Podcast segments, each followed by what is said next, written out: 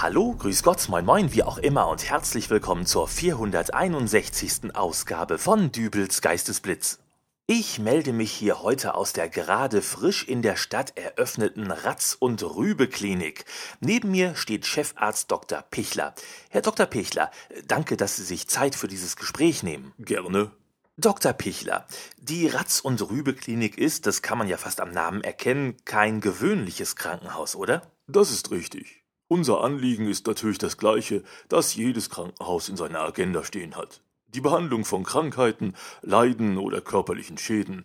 Im Gegensatz zu normalen Krankenhäusern verfolgen wir hier lediglich einen etwas anderen Ansatz. Und dieser etwas andere Ansatz ist es, der die Ratz- und Rübe-Klinik eben so besonders macht. Äh, erklären Sie uns doch bitte, was Sie hier so anders machen. Das zeige ich Ihnen am besten einmal direkt am Beispiel. Äh, Gleich hier in Behandlungsraum 1. Es tut so weh. Aua. Oh Mann, das, das tut vielleicht weh. So, das hier ist der Herr Krüger. Guten Tag. Aua.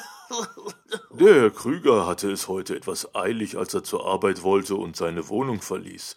Seine Nachbarin hatte gerade das Treppenhaus frisch gewischt und da ist er dann auf den feuchten Stufen ausgerutscht und Ich bin hingefallen. Oh, ja, und das tut jetzt natürlich ganz furchtbar weh, das Bein, was? Oh.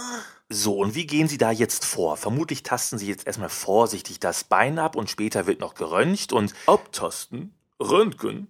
Ich bitte Sie, ich bin doch nicht Mediziner geworden, um an frischen Verletzungen grob herumzugrabbeln und alles noch schlimmer zu machen und am Ende noch mit Röntgenstrahlen den Patienten einer unnötigen Belastung auszusetzen. äh, nicht? Nein, der Herr Krüger ist hingefallen. Ich bin hingefallen. Ganz genau. Und äh, da gibt es nur eines, das hilft. Da bin ich äh, gespannt. Ei. Ei. Na, geht's denn schon wieder? Äh, vielleicht noch einmal? Aber sicher. Ei. Ähm, äh, was, was wird das, was Sie da machen? Ich mache Ei. Ich streichle leicht, ganz leicht über die betroffene Stelle und sage Ei. Ich glaube, jetzt geht's wieder. Wunderbar. Aber das, äh, das, das hilft doch jetzt nicht wirklich, oder? Selbstverständlich hilft das. Das sind die alten Heilmethoden, die schon bei kleinen Kindern so angewendet werden. Hat Ihre Mutter doch sicherlich auch bei Ihnen damals gemacht. Ja, wenn es sich um einen harmlosen Sturz handelt, aber Da, sehen Sie, da ist der Herr Krüger schon wieder auf den Beinen. War gar nicht schlimm. So. ja, aber was hat denn jetzt Ei machen mit Medizin zu tun?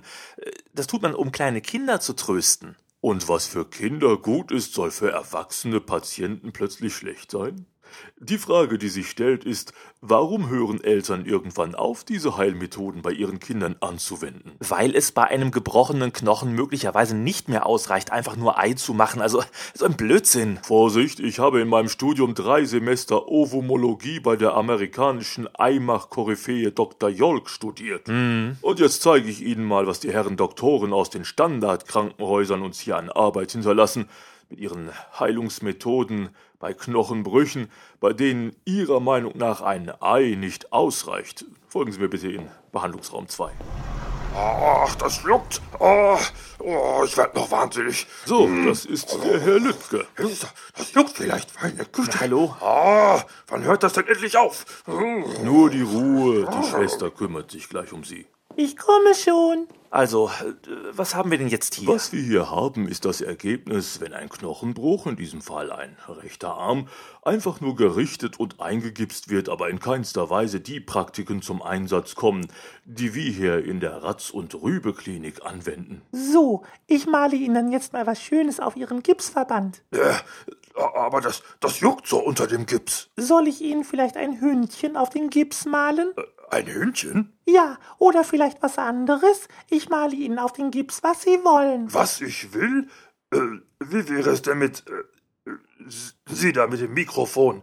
Nehmen Sie das alles auf? Ähm, ja. Sie können es mir ja auch ins Ohr flüstern. Äh, ja, also, äh, malen Sie mir doch... Äh, Oh, dann male ich Ihnen vielleicht doch lieber ein Hündchen.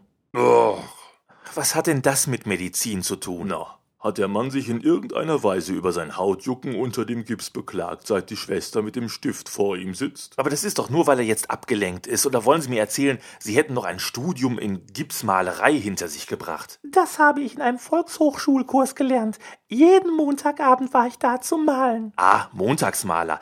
Lassen Sie mich raten. Hunde, Katzen und Mäuse können Sie besonders gut, oder? Äh, Dr. Pichler, jetzt mal wirklich. Das kann doch nicht Ihr Ernst sein mit dieser Klinik hier. Ei machen, Tiere auf Gips malen.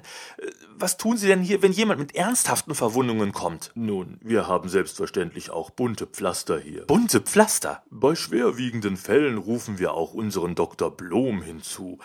Der spielt dann Heile, Heile Gänschen auf der Flöte. Das ist auch immer sehr beruhigend. Beruhigend? Natürlich, darum geht es doch meistens, den Patienten zu beruhigen. Und bis er verheiratet ist, ist der Schmerz meistens sowieso weg. Ja, das kann man bei kleinen Kindern sagen, die von der Schaukel gefallen sind, aber nicht bei einem 58-jährigen Frührentner, der beim Anbringen der Weihnachtsdekoration an der Außenfassade 10 Meter tief ins Gemüsebeet geplumpst ist und seine Beine nun im ungünstigen Winkeln vom Körper abstehen hat. oh, da ist aber gerade einer richtig sauer.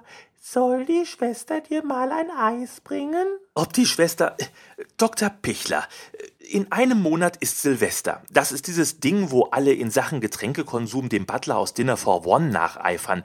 Am Ende aber nicht mit der 90-jährigen Oma auf dem Zimmer verschwinden, sondern mit zittrigen Händen irgendwelche illegalen Böller zünden, deren Druckwelle alles wegfegt, was nicht ordentlich weggeflanscht ist. Das kann im günstigsten Fall mal ein Trommelfell sein, das dann den Rest der Woche nur noch den Soundtrack eines Testbildes aus den 80er Jahren präsentiert. Aber nach zehn Bier und einer halben Flasche Pfefferminzschnaps lassen viele den Böller erst los, nachdem er schon Bumm gemacht hat.